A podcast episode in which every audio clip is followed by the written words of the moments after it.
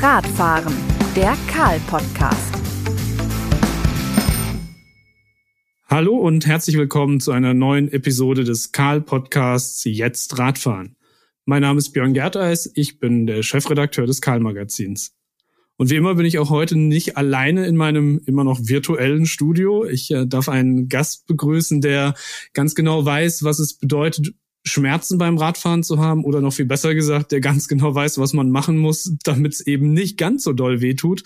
Simon Schumacher von Ergon sitzt mir gegenüber. Hallo Simon. Grüß dich Björn, vielen Dank für die Einladung. Ja, super, dass du es möglich machen konntest. Ich würde jetzt gerne ein paar Takte über dich erzählen, aber es gibt einen Mann hier in diesem virtuellen Raum, der dich besser kennt, als ich das je können würde. Das bist du selbst. Verrat uns doch mal zwei, drei Takte über dich als Person, über dich im Beruf. Äh, was treibt dich an? Was machst du den ganzen Tag?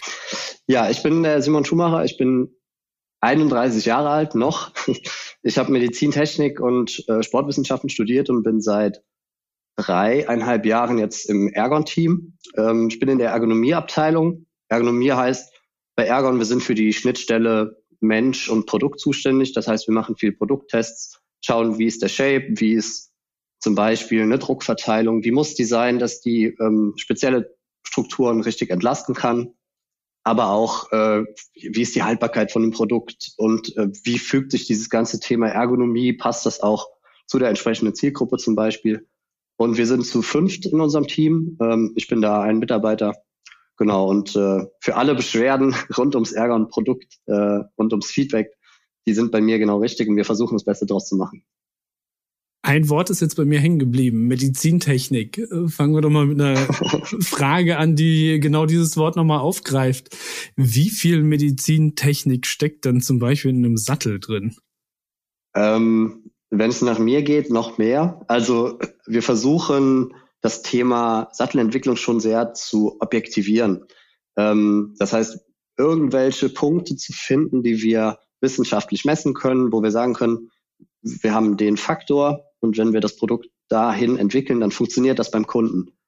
Jetzt kommt die sportwissenschaftliche Seite, beziehungsweise die vielleicht medizinische Seite, weniger die technische Seite.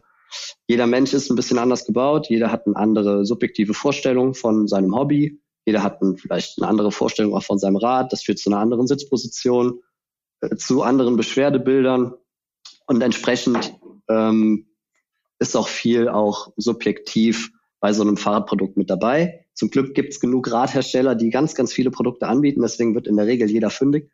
Ähm, wir versuchen aber natürlich trotzdem, damit das Produkt gut funktioniert, möglichst 80, 90 Prozent der Leute damit abzuholen. Und entsprechend investieren wir viel in Messtechnik ähm, und, und Tests, um das Produkt äh, abzustimmen, dass es halt möglichst viele erreicht. Da habt ihr ungefähr die gleichen Herausforderungen wie wir als Radredaktion. Also der Test, der bei uns am schwierigsten ist, ist der Satteltest, weil eigentlich können wir ja keinen Satteltest machen. Wie sagt man so schön, jeder Arsch ist anders. Also wir haben zehn Tester, jeder versucht es so gut wie möglich wiederzugeben, aber ja, er passt halt nicht jedem. Ja. Was ist denn das bei euch in der Entwicklung für eine Herausforderung? Du sagst 80 bis 90 Prozent wollt ihr glücklich machen mit euren Produkten. Habt ihr euch einen Standard-Radfahrer, Durchschnittsradfahrer konstruiert oder wie geht ihr vor, wenn ihr sagt, wir brauchen jetzt einen Sattel, der passt zu dem Stadtfahrradfahrer zu 80 bis 90 Prozent? Wie ja. kann ich mir das vorstellen? Ja, also ähm, wissenschaftlich betrachtet versucht man sich eine Stichprobe aufzubauen, die möglichst eine breite Masse darstellt. So haben wir jetzt natürlich keine 4000 Tester bei uns, sondern ich habe einen Testpool, von denen weiß ich, die, wenn ich jetzt zum Beispiel einen Urban oder einen City-Sattel entwickle, die fahren viel, die pendeln viel zur Arbeit, die fahren viel, ähm, vielleicht auch Tourenräder. Entsprechend geht es da um eine aufrechte Sitzposition, äh, um eine relativ hohe Belastung des, des Sattels an sich und ähm, aus diesem Testpool bediene ich mich dann und dann wird erstmal grundlegend geschaut, was sind denn die Probleme, die auftreten, wenn ich jeden Tag fünf Kilometer zu, zur Arbeit fahre oder vielleicht ja, bis zu 20 Kilometer auf dem Fahrrad fahre. Und so wird dann diese Zielgruppe abgesteckt, die Probleme analysiert und daraufhin schauen wir dann erstmal im kleinen Rahmen, bei uns meistens im Entwicklerteam, wie würden wir das Thema angehen und verbessern aus einem wissenschaftlichen oder vielleicht, vielleicht auch einem technischen Hintergrund, sprich mit anderen Materialien arbeiten ähm, dann werden Prototypen gebaut. möglichst seriennah. Ähm, die werden dann wieder in diesen Testpool geworfen, mit dem wir vorher die Analyse gemacht haben. Und so geht das dann, dann werden langsam, also vom Groben ins Feine, äh, immer mehr dann vielleicht nur noch äh, am Shape, Sattelshape so ge, ge, gefeintuned, dass der, die Druckverteilung so passt, wie wir uns das denken. Am Ende haben wir ein Serienprodukt und dann äh, geht natürlich nochmal diese ein, zwei Jahreszyklung, wo dann irgendwann über Kunden und Service oder über unser äh, Service Center dann Feedback wieder an uns herangetragen wird und wo dann kommt, entweder die Haltbarkeit passt nicht oder der, ich habe trotzdem noch Schmerzen oder sonstige Sachen und dann versuchen wir dann über eine Evolutionsstufe das Ganze nochmal zu verbessern. Jetzt sind wir schon relativ äh, tief ja. reingegangen in die, in die Sattelkonstruktion, in euer Stimmt. Aufbau, wie ihr neue Modelle entwickelt. Lass uns nochmal ganz vorne anfangen. Der Sattel, so sagt man ja landläufig, ist einer der wichtigsten Kontaktpunkte von Fahrrad, äh, von Fahrrad zum Fahrrad. Ähm, das heißt, man merkt da relativ schnell, ob es passt oder nicht. Wie ist denn der 0815 Sattel in Anführungszeichen konstruiert? Was, was muss ein Sattel können? Was sind wichtige Merkmale eines Sattels und wo gibt es dann in dem Prozess, den du beschrieben hast, überhaupt Punkte, wo kann man ansetzen, wo kann man ihn besser machen, wie kann man den Sattel stimmiger zum Fahrer hin konstruieren, dass er am Ende weniger Probleme hat? Ja, also ähm, generell sind die Sättel natürlich auch wahrscheinlich seitdem es das Fahrrad gibt, gibt es doch irgendwie den Sattel und grundlegend wird sich da gar nicht so viel geändert haben. Also man hat einen, einen Kontakt zum Fahrrad, meistens über die Sattelstreben hergestellt, so dass man den halt auch universell wechseln kann, dass der Sattel zu jedem Fahrrad passt. Also da gibt es einen Standard. Dann kommt eine, eine tragende Schicht, die die Kraft dann wirklich komplett ähm, überträgt auf das Sattelgestell, ist meistens aus einer, ähm, aus einer Spritzguss-Sattelschale und darauf kommt dann noch ein Sitzschaum und dieser Sitzschaum, der ist dann entscheidend für die Druckverteilung. Also entsprechend, wie der Sitzschaum ausgeformt ist, äh, entwickelt sich eine Druckverteilung. Man kann also einen sehr schmalen Sattel machen. Der würde jetzt natürlich, ähm, wenn ich jetzt als mit einer aufrechten Sitzposition auf einem schmalen Sattel sitze, hat man eine viel punktuellere Druckverteilung, hat also dadurch einen viel höheren Druck auf den, auf den Strukturen, äh, körpernahen Strukturen. Ähm, ist natürlich bei einer aufrechten Sitzposition kontraproduktiv, weil da will ich eher eine breite Unterstützungsfläche haben, aber zum Beispiel bei einem Rennrad oder Mountainbike, wenn man eh aus der Natur der Sitzposition mehr Druck auf den Händen hat zum Beispiel und auch aus den Füßen braucht man gar nicht mehr so viel Sattelfläche und da würde die breite Sattelfläche eigentlich eher behindern beim Bergabfahren oder von der Beinführung her zum Beispiel beim Rennrad. Entsprechend ändert sich der Sattelshape. Und dann ähm, dieses Feintuning findet dann statt, indem man diese Zielgruppe versucht möglichst genau einzuschränken. Also wirklich herauszufinden, in welcher, also jetzt zum Beispiel mein City-Sattel, wie sitzen die Leute denn auf einem City-Sattel? Wie würden wir das kategorisieren? Was haben wir für eine Oberkörperposition? Wie viel Druck ist auf den Händen? Wie viel Druck ist auf dem Hintern? Wie viel Druck ist auf den Pedalen? Entsprechend entwickelt sich so ein, ja, so ein Lastenheft, was, was muss der Sattel können? Und dann kann man über neue Materialien, zum Beispiel über einen Schaum, der extrem, der sich extrem gut rückstellt, zum Beispiel versuchen, dass das Ganze sich ein bisschen aktiver gestellt. Man kann, wir haben eine Core-Technologie eingeführt. Das ist eine Zwischenschale. Also man hat nicht mehr diesen konventionellen Aufbau, Sattelschale, äh, also beziehungsweise Sattelstrebe, Sattelschale, Schaum, sondern man hat dann Sattelschale, dann kommt ein Zwischenschaum, nochmal Sattelschale und Schaum. Dadurch wird der Sattel flexibler. Man sagt, also wir versuchen dadurch diese Rückenbewegung, die beim Fahrradfahren erzeugt wird, von dem Sattel aufzunehmen und dadurch äh, die Rückenmuskulatur zu kräftigen, ähm, Lendenwirbelbereich zu entlasten und zu mobilisieren. Das findet natürlich in einem eingeschränkten Rahmen statt, aber es findet statt und ist ein spürbarer Unterschied zu einem herkömmlichen ähm, Sattelmodell zum Beispiel. Ihr merkt schon, da steckt verdammt viel Technik drin und da steckt natürlich auch ein bisschen Wissen über den, ja. über den Menschen an sich drin. Du hast über Druckverteilung und Druckspitzen äh, gesprochen. Äh, da kommen wir wahrscheinlich unweigerlich zu dem Thema Sitzhöcker und Sitzhöckerabstand. Vielleicht kannst du einfach dieses Phänomen, wie sieht eigentlich der Kontakt von mir als Radfahrer zu meinem Fahrrad aus? Also ich sitze mit dem Hintern drauf, ja, aber ja. wenn das nur der Hintern wäre, dann würde sich der Druck wahrscheinlich relativ gut verteilen. Aber gib uns mal so ein bisschen Einblick, was ist wirklich das Wichtige und welche Druckspitzen muss ich eigentlich versuchen zu minimieren? Ja, ja. also generell sagt man ja, der Mensch ist nicht zum Sitzen gemacht. Äh, kriegt man wahrscheinlich von jedem Physiotherapeut auch mehrfach zu hören, gerade als äh, äh arbeitender Mensch. Uns beiden jetzt auch sieht, wir sitzen uns gegenüber. Ja, ja genau. Ähm, trotzdem gibt es natürlich Strukturen äh, im menschlichen Becken, die sind dafür da, Druck aufzunehmen. Sonst könnten wir ja gar nicht den ganzen Tag auf unserem Hintern sitzen. Und beim Fahrradfahren, und das sind diese Sitzhöcker, von denen wir gerade gesprochen haben. Man muss sich vorstellen, das Becken ist wie so ein W. Man hat diese beiden Sitzhöcker, also wenn ich von hinten auf das Becken drauf schaue, diese beiden knöchelnden Strukturen, diese Sitzhöcker, die nehmen den Druck auf, transportieren den dann übers Becken aufs, äh, äh, aufs, aufs quasi aufs Skelett und auf die Stützstrukturen. Und so wird der Druck dann im Körper flächend verteilt und aufgenommen. Jetzt gibt's zwischen diesem W in der Mitte die versorgenden Strukturen, die Genitalien versorgen, die aber auch die Beine, Venen, also da sprechen jetzt über Arterien, Venen und Nervenstrukturen. Und wenn jetzt der Sattelshape so geformt ist, dass zum Beispiel diese mittlere Struktur super stark belastet wird, dann reicht da schon ganz, ganz minimale hm, Belastung aus, um hier, ähm, das führt dazu Taubheit, Nervenirritationen, unangenehmen Gefühlen in, in Beinen, also die Beine schlafen ein oder die Füße fangen an zu kribbeln. Das kommt tatsächlich alles durch diese Druckverteilung. Das heißt, man versucht, den Druck auf diese Sitzhöcker abzuleiten, weil die Knöchelstrukturen sind dafür da und möglichst diesen mittleren Bereich, wo alle versorgenden ähm, Strukturen im, des menschlichen Körpers liegen, zu entlasten.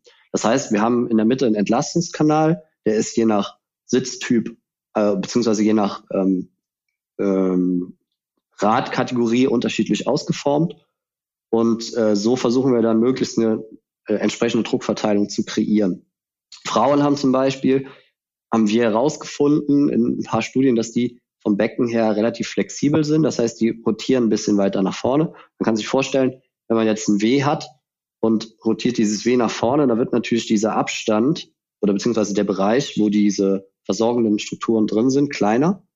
Ähm, das heißt, man muss versuchen, diesen Entlastungsbereich nach vorne nochmal zu vergrößern, damit auch Leute, die nach vorne kippen, speziell Frauen, die mit dem Becken nach vorne kippen, da halt noch weniger Schmerzen bekommen, beziehungsweise dass diese Nerven, äh, Arterien, Venen halt weniger äh, punktuell geschädigt werden.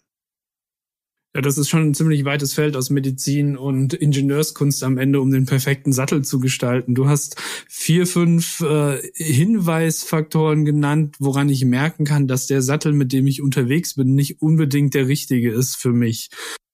Was welchen Tipp gibst du unseren Hörern, wenn sie eins oder mehrere von diesen Phänomenen an sich selbst entdecken? Äh, was äh, rätst du ihnen? Wie soll man handeln? Wo findet man den perfekten Sattel? Ähm, also generell, immer, man braucht ein bisschen Geduld, finde ich, beim, beim Satteltesten. Also ähm, wenn ich mich auf den Sattel setze und der fühlt sich von Beginn an jetzt nicht absolut perfekt an, muss man dem schon eine gewisse Einfahrtzeit geben, weil je nachdem, von welchem Sitzkonzept man kommt, äh, muss der Körper sich einfach dran gewöhnen. Das heißt, wir reden jetzt vielleicht über äh, eine, eine Standardtour, die ich immer fahre, die ich gewöhnt bin, die würde ich im Sattel auf jeden Fall geben, bevor ich urteile. Ähm, dann darf er natürlich, also es darf jetzt im Genitalbereich nichts einschlafen. Das ist ein absolutes No-Go.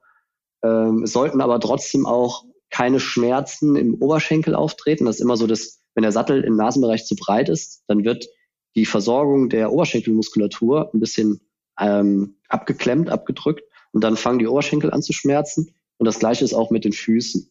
Füße ist ein spezielles Thema, weil es nicht nur auf den Sattel zurückzuführen ist. Wenn man aber vorher keine Probleme hat, wäre das auf jeden Fall ein Anhaltspunkt, da nochmal nachzuschauen.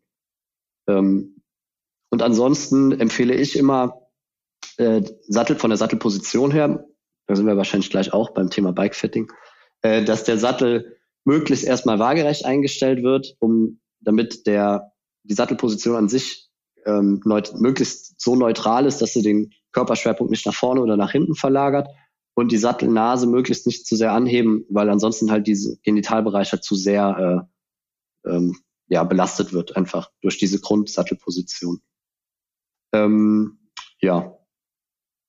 Genau, also erst, also grundlegend, Schmerzen sind nicht normal.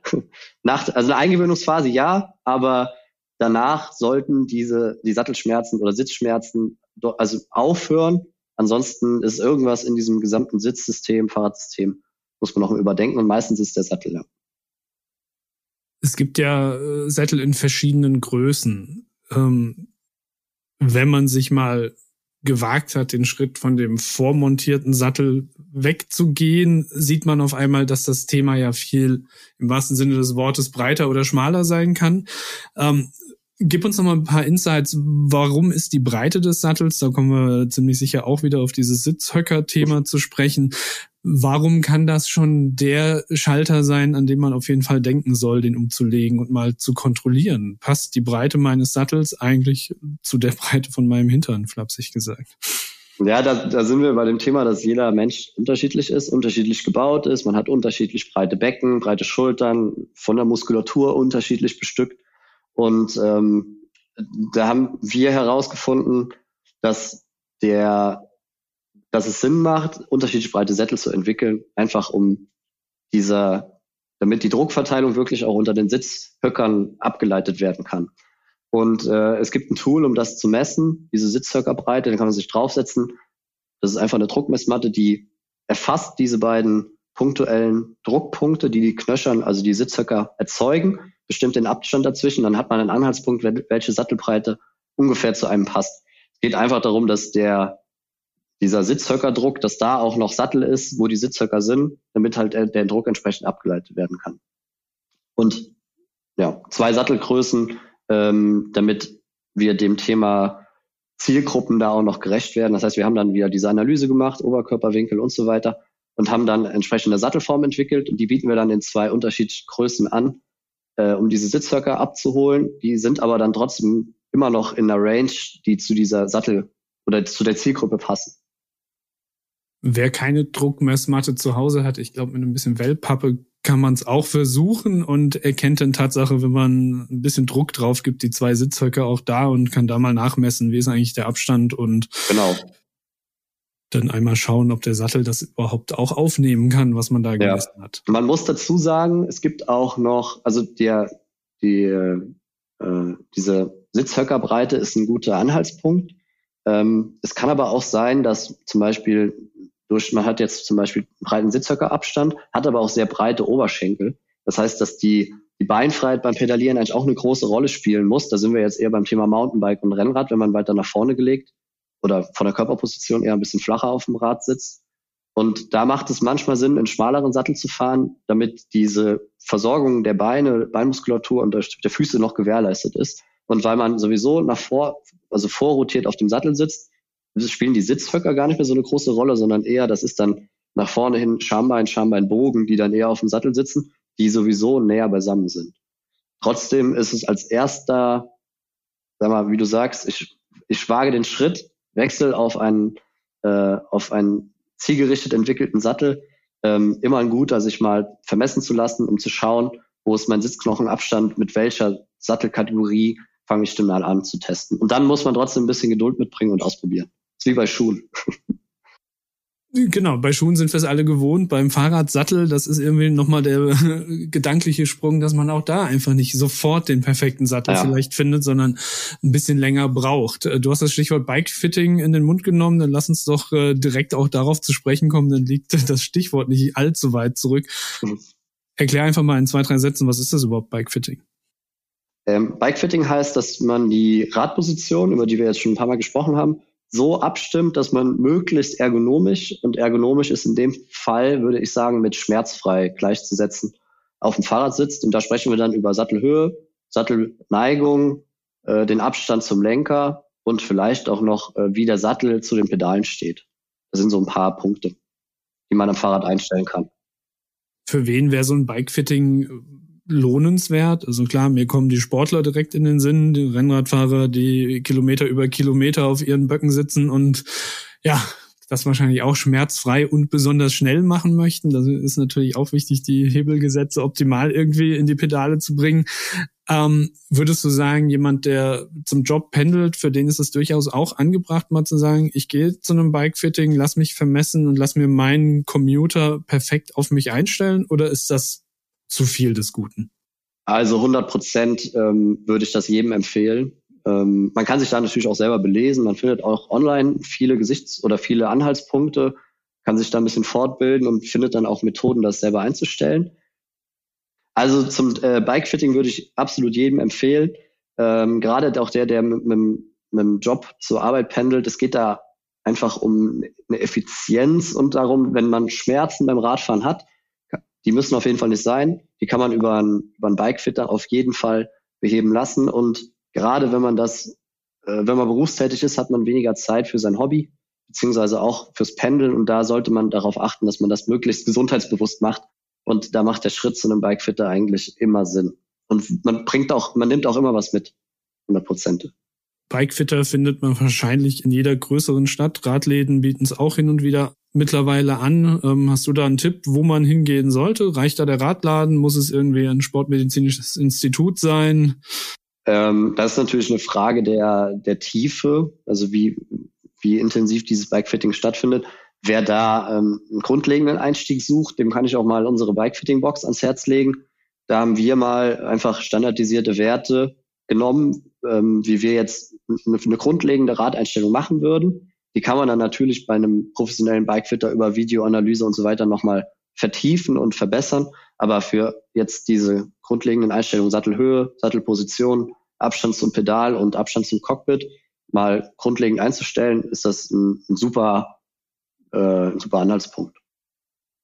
Dann gib uns doch mal einen kleinen ähm, Einblick auf der Tonspur in eure Bike-Fitting-Box, wenn ich als äh, Stadtradfahrer mein Fahrrad optimal einstellen möchte. Gibt es da so zwei, drei Tipps, die immer passen, worauf ich unbedingt achten muss?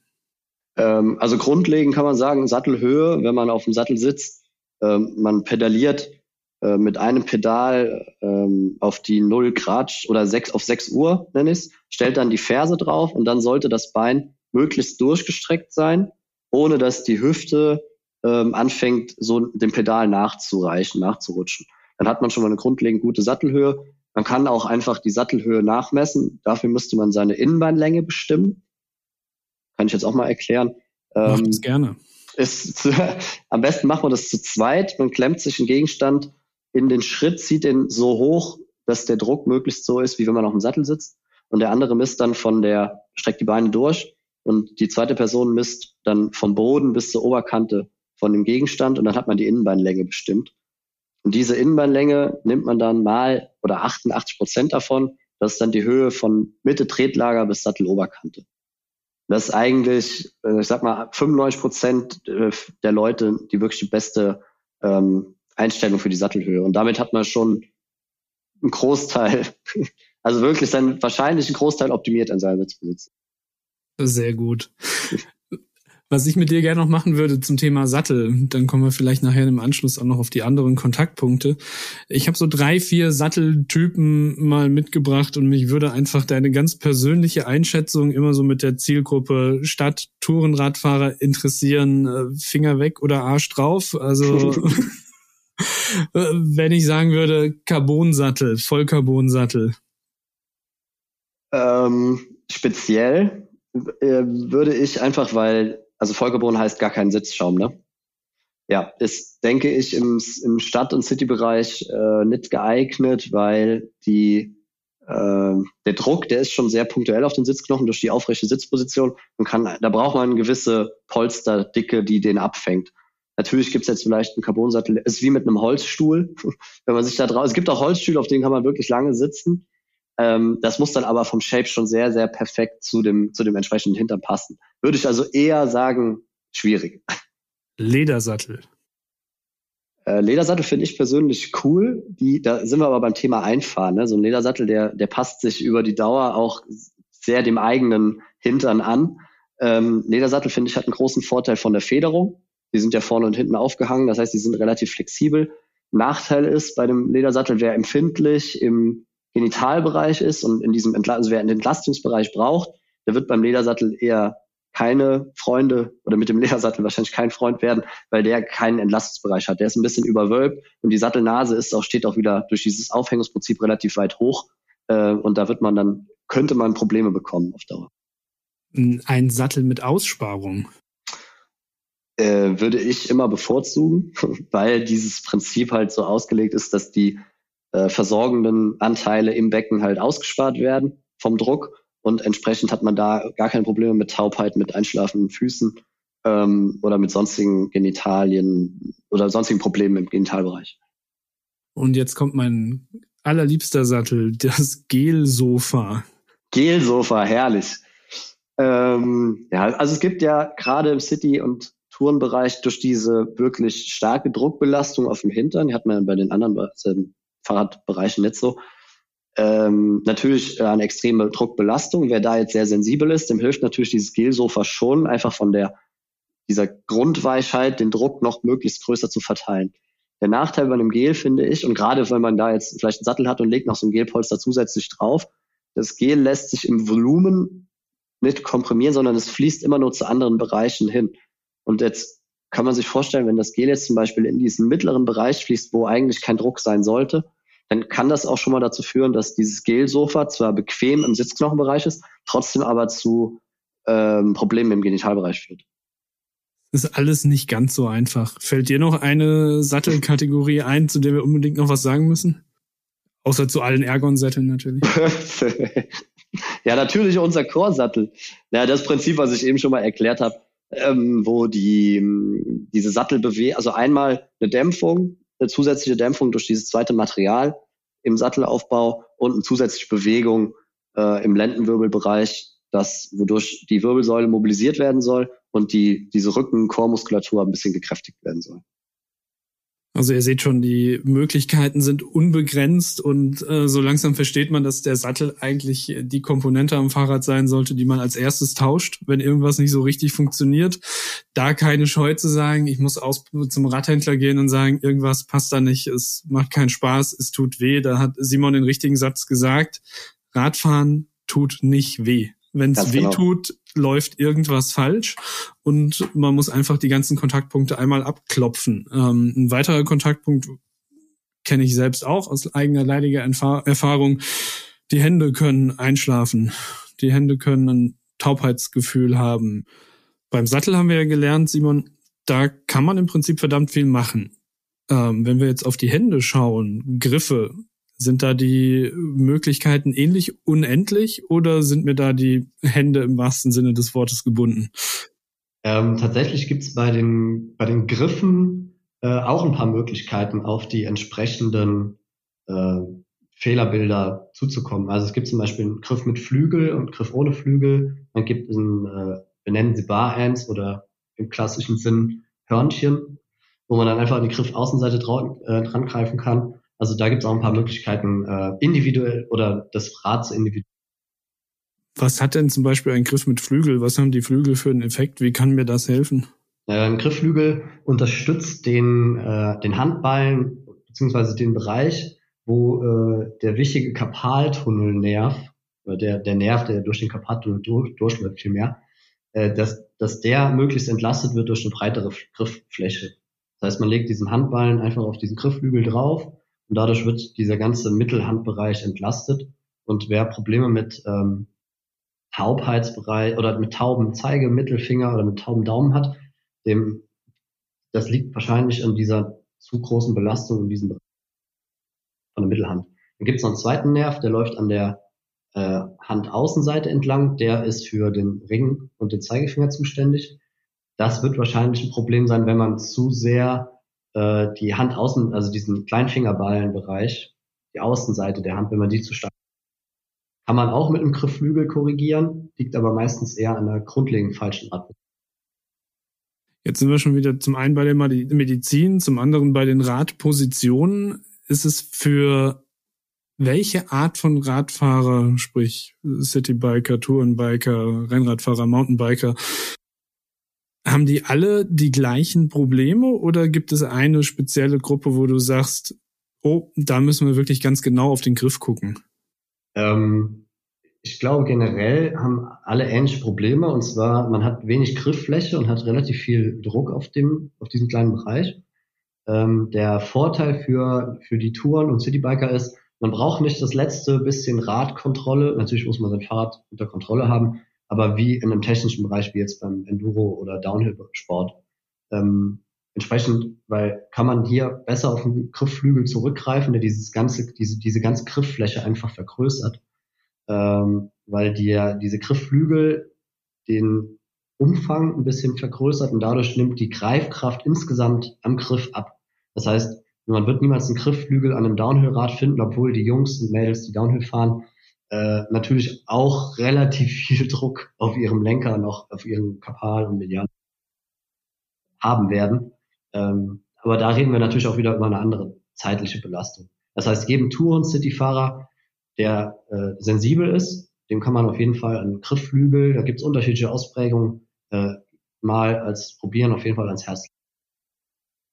Woran liegt es denn, dass, wenn wir uns die Räder im City- und Trekking-Bereich anschauen, noch nicht alle direkt mit solchen Griffen ausgestattet sind? Ähm, also zum einen dieses Thema Radkontrolle, das ist ein bisschen, man muss sich ein bisschen dran gewöhnen, dass man die Hand nicht so schließen kann, wie man das mit einem klassischen zylindrischen Griff gewöhnt ist. Das andere ist wahrscheinlich auch das Thema Optik. Wenn man sagt, ich ähm, jetzt zum Beispiel im urbanen Bereich, entwickle dafür einen Rahmen, der soll ganz puristisch sein, dann passt natürlich auch, würde mir jetzt auch so gehen, so Griffflügel optisch nicht so perfekt ans Rad. Da muss man dann natürlich, ähm, das ist dann auch wieder Ergonomie. Das heißt, subjektiv muss man abwägen, nehme ich diesen Griffflügel in Kauf, der meine Symptome verbessert, oder sind meine Symptome so gering, dass ich eigentlich eher die Optik von meinem Fahrrad bevorzuge, was natürlich auch ergonomisch, ich meine, subjektiv, jeder jeder Porsche-Fahrer oder jeder Ferrari-Fahrer, der wird sagen, mein, Fahrrad, mein Auto ist ergonomisch, obwohl das Ding bockhart ist. Aber man erwartet das ja auch von seinem, von seinem Gegenstand. Entsprechend ähm, macht das auch Sinn, wenn nicht jedes Rad mit dem Griffhügel aus. Jetzt haben wir ein Thema beim Sattel schon ausgeklammert. Das möchte ich jetzt bei den Griffen gerne noch aufgreifen. Ähm, über wie viel Geld reden wir denn, wenn wir sagen, ich brauche einen neuen Sattel, ich will einen ergonomisch perfekt zu mir passenden äh, Sattel oder Griff mir anschaffen? Gibt es da eine Faustregel von bis? Äh, was muss man denn investieren, um zu sagen, ja, mit dem Produkt gehe ich in die richtige Richtung? Ähm, das ist eine gute Frage. Also, ich, also beim Griff ist generell, kann man glaube ich sagen, da gehen die Produkte auch von, ähm, von anderen Herstellern, denke ich, so ab 20, 25 Euro los. Ein Griffflügel, wo einfach ein bisschen mehr Material noch dran ist, der liegt bei uns, glaube ich, bei 30 bis 35 Euro. Wenn dann noch so ein Bar-End dazu kommt, mit diesem oder diesem Griffförnchen, damit schafft man nochmal eine neue Griffposition, Stichwort Griffvariabilität. Da liegt man dann so bei 40. Also Griffe würde ich sagen bei 20 bis 50 Euro. Sättel, gute Sättel gehen schon los ab 60 und wer dann auf äh, vielleicht eine, also einmal bessere Materialien, Stichwort Carbon oder leichte Materialien, plus ähm, diese neue Sattellagerungsmöglichkeiten, ob das jetzt Core ist oder andere Hersteller haben ähm, flexible, ja, das sind so Plastikaufnahmen, Plastikdämpfer an den Rail, also an den Sattelgestellaufnahmen. Wenn man sowas noch gerne haben möchte, um die Sattelflexibilität zu erhöhen, dann liegt man da schon so bei 120 bis 150 Euro. Das ist aber die Range. Also Griff 20 bis 50, Sattel 60 bis und wenn man jetzt mal beim Minimum ansetzt, für 80 Euro keine Schmerzen mehr, das ist dann im Verhältnis zu dem Kaufpreis eines E-Bikes oder Fahrrads eigentlich schon ein richtiger Schnapper mit äh, sehr viel Zugewinn. Ja. Jetzt haben wir einen Kontaktpunkt noch außen vor gelassen. Ich äh, berühre ja auch mit meinen äh, Füßen das Fahrrad. Ja. Auf den Pedalen. Ähm, ist es da ähnlich wie beim Griff oder bei dem Sattel oder ist da Tatsache die Möglichkeit, da irgendwas zu verbessern, nicht sehr viel eingeschränkter? Weil ganz platt gesagt, Pedal ist ein Pedal. Ich kann meinen Fuß ein bisschen anders drauf positionieren, äh, sprich ein anderer Bereich meines Fußes trägt die Hauptkraft. Aber es ist ja jetzt nicht so, dass ich sagen kann, ich habe ein besonders ergonomisches Pedal oder ja, das stimmt. Also ähm, wenn wir jetzt klar beim Rennrad oder beim Mountainbike hat man noch über Klickpedale, über unterschiedliche Klickpedale kann man da schon noch ein bisschen ausprobieren. Da geht es dann darum, wie stark sind die Füße fest oder wie viel Spielraum haben die bei der Bewegung. Bei einem klassischen Turnpedal oder einem Flatpedal, wie wir dazu sagen, ähm, da hat man nur, also es gibt auch zwei Punkte, die ich beachten würde. Das eine ist die, die Auftrittsfläche. Wenn ich große Füße habe, muss ich auch versuchen, möglichst ein bisschen größere Pedale zu wählen, einfach um die den Gesamtdruck, der entsteht, zu verringern. Das zweite ist der, wie viel Grip ähm, schafft mein Pedal, beziehungsweise wie viel Grip benötige ich. Es gibt halt Bärentatzen, die extrem oder Flatpedale mit Pins, da sitzt, ist man extrem gefangen drauf, hat man natürlich eine bessere Radkontrolle, rutscht weniger auf dem, äh, auf dem, dem Pedal herum, aber ist natürlich auch ein bisschen gefangener. Oder man hat, nimmt ein Pedal einfach mit einem Grip Tape drauf, das hat natürlich ein bisschen weniger Nassrutschfestigkeit, wie auch immer, aber man hat, man kommt schneller runter und hat vielleicht auch das Gefühl, dass man die Füße auch beim Pedalieren ein bisschen freier bewegen kann. Ähm, jemand mit Knieschmerzen beziehungsweise Problemen im Kniebereich, da ist es immer, denke ich, ein besserer Schritt, ein Pedal zu wählen, das ein bisschen äh, Variabilität von Position, äh, Variabilität von der Positionierung zulässt, äh, einfach Füße oder beziehungsweise den Kniewinkel dann individuell ans Pedalieren. Wenn wir die drei Kontaktpunkte, über die wir jetzt gesprochen haben, Sattel, Griff, Pedal, miteinander ins Verhältnis setzt oder versucht, eine Gewichtung zu machen, welcher Kontaktpunkt ist der Punkt, der am häufigsten für die Schmerzen verantwortlich ist? Gute Frage. Also ich denke, also ich denke tatsächlich, dass das Pedal weniger der Problemfaktor ist als Sattel und Griff. Ähm, von der Ausprägung der Schmerzen, glaube ich, ist, dass der Sattel problematisch, äh, problematischer ist. Äh, ich glaube aber trotzdem, dass mehr, also mehr Leute Probleme mit den Händen haben. Einfach, aber die man eher äh, in Kauf nimmt. Also, dass einmal der kleine Finger kalt wird beim Fahren oder der, der Mittelfinger anfängt ein bisschen zu kribbeln an der, an der Spitze, dann greift man nochmal anders und merkt, okay, der, der Finger wird wieder warm oder beziehungsweise kribbeln hört auf. Beim Sattel führt es ja schon dazu, dass äh, die Leute einfach weniger Fahrrad fahren, weil sie sagen, ich kann einfach nicht mehr sitzen auf dem Teil oder schleift mein Gitarrenbereich so unangenehm ein, dass ähm, das gar keinen Sinn mehr macht. Deswegen denke ich, dass dass der Sattel schon der, sag mal, der Spaßbegrenzer ist. Das ist quasi der, der, der Stimmungskiller ja. ist der Sattel, die ja. äh, Schmerzen an der Hand tolerieren, weil ich glaube, das würde ich ja. so aus der eigenen Erfahrung, aus der Erfahrung im Freundesbereich auch mitnehmen. Simon, was ich neben ganz, ganz, ganz vielen anderen Sachen aus unserem Gespräch mitnehme, ist ein Satz, den du relativ weit am Anfang gesagt hast und den wir in der Mitte nochmal wiederholt haben, aber ich würde ihn gerne zum Ende, zum Ausklang unseres Gespräches nochmal in den Raum stellen. Fahrradfahren darf nicht wehtun. Ich glaube, das ist der Kernsatz, den wir alle mit nach Hause nehmen müssen. Simon, vielen Dank für die tollen Insights in Medizin, Technik, Fahrrad, Sättel, Griffe, wo es wehtun kann, warum es wehtut, was man dagegen machen kann. Ich fand es total spannend und ich hoffe, dass ihr, die den Podcast euch angehört haben oder anhören, ich hoffe, dass ihr mitnehmt, wenn ihr Schmerzen habt, man kann was machen. Man muss es aber selbst angehen, den Sattel umbauen, den Sattel ausprobieren, an den Griffen rumschrauben. Wie gesagt, Pedale nehmen wir jetzt mal in Klammern kurz mit raus. Ähm, Simon, vielen herzlichen Dank. Ja, sehr gerne. Ich hoffe, ihr konntet was mitnehmen. Ich hoffe, es war nicht zu technisch. Hab zu viel gequasselt, aber ähm, das Thema ist sehr vielschichtig, habt ihr hoffentlich gemerkt. Und genau, äh, Fahrradfahren darf auf keinen Fall wehtun. Das ist das, das Ziel. Simon, danke und euch schmerzfreies Fahrradfahren.